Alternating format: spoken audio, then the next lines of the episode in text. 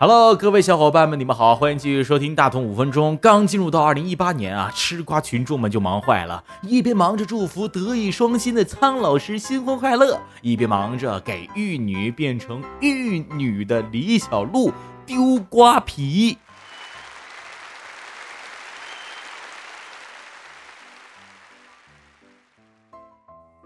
其实我并不是特别喜欢李小璐，也不是特别喜欢苍老师的作品，我更喜欢的是……啊，不好意思，跑偏了哈。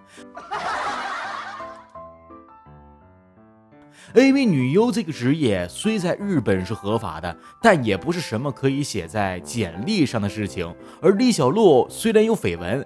但却是在十七岁就得过金马奖影后的人。然而，为什么我们对待他们的态度差距会如此之大呢？Why？今天让咱们来说一个定律，叫做胖虎定律，指的是一个人做了很多好事，却做了一件坏事而受到谴责；而一个人做了很多很多丧尽天良的事情，只要做了一件好事，就会被认为其实他本质不坏。就像哆啦 A 梦里的胖虎，平时经常欺负大雄。某一次，他做了一件好事，却让大家非常的感动。人当然不能单单的以好和坏的标准来区分，所以这个定律也可以引申开来。如果一开始给人的期待太高，某一次出了岔子就会被喷。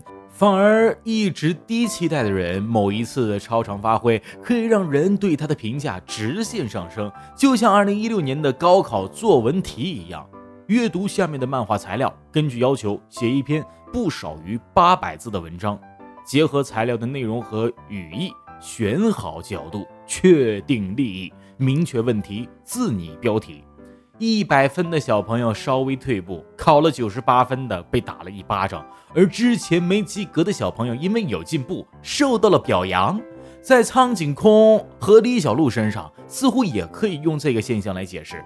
苍井空给人的第一印象是 AV 女优，但是八年前来华之后学中文，退出色情电影行业，书法写字都写得比大同还漂亮。一直以和蔼可亲的面目示人，符合了人们的期待，完成了从玉女到玉女的转变。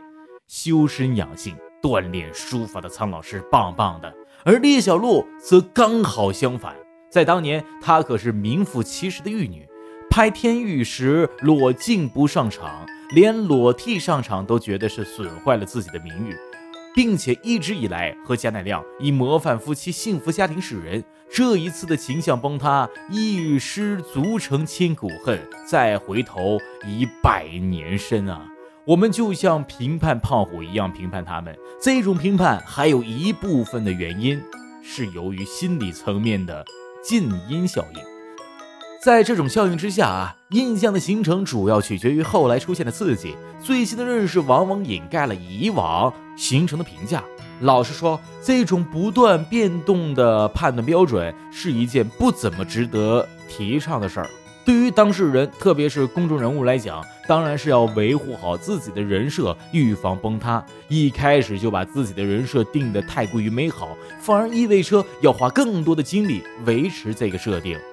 而对于我们这些吃瓜群众来讲，也许该反思的是，对他人形成判断的时候，是否应该更立体、更宽容？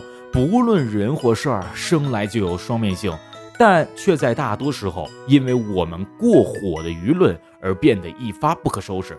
换句话讲，成绩略微下滑，但仍佼佼立于他人之前。真负白头失手，但也曾有过一世烟花。有心为善，岂能虽善不赏；无心作恶，又怎能虽恶不罚？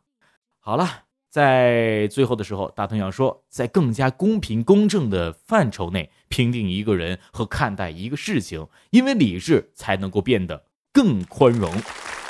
今天这期节目，感谢您的收听，我们下期再见吧。